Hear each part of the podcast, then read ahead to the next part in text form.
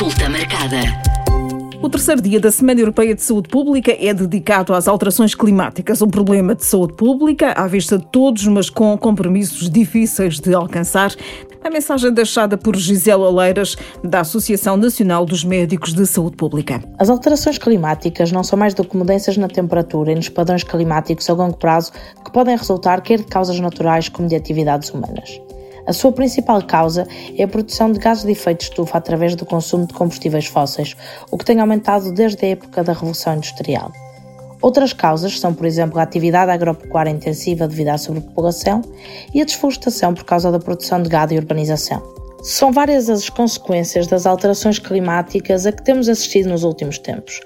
Alguns exemplos são o aumento da temperatura, os fenómenos meteorológicos extremos mais frequentes, com consequentes secas, incêndios, inundações e tornados, por exemplo, a subida do nível da água do mar, a alteração dos padrões geográficos de vetores de doenças, com expansão de doenças tipicamente tropicais para territórios mais temperados e a alteração dos ecossistemas com o desaparecimento de algumas espécies. Considera-se que o aumento da temperatura média global acima de 2 graus Celsius teria consequências ambientais catastróficas e seria um ponto sem retorno.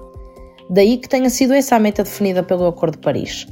A ONU, contudo, já veio alertar para o risco desta meta não ser alcançada é por isso mesmo que os esforços concertados da sociedade e políticas mais assertivas são veementes.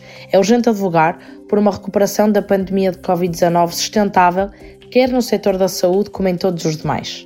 As alterações climáticas são uma emergência humanitária e de saúde pública que afeta sobretudo os países menos desenvolvidos e os setores da população mais pobres e vulneráveis, que por sua vez são aqueles que menos contribuem para estas. A este fenómeno chamamos de injustiça climática. Consulta marcada.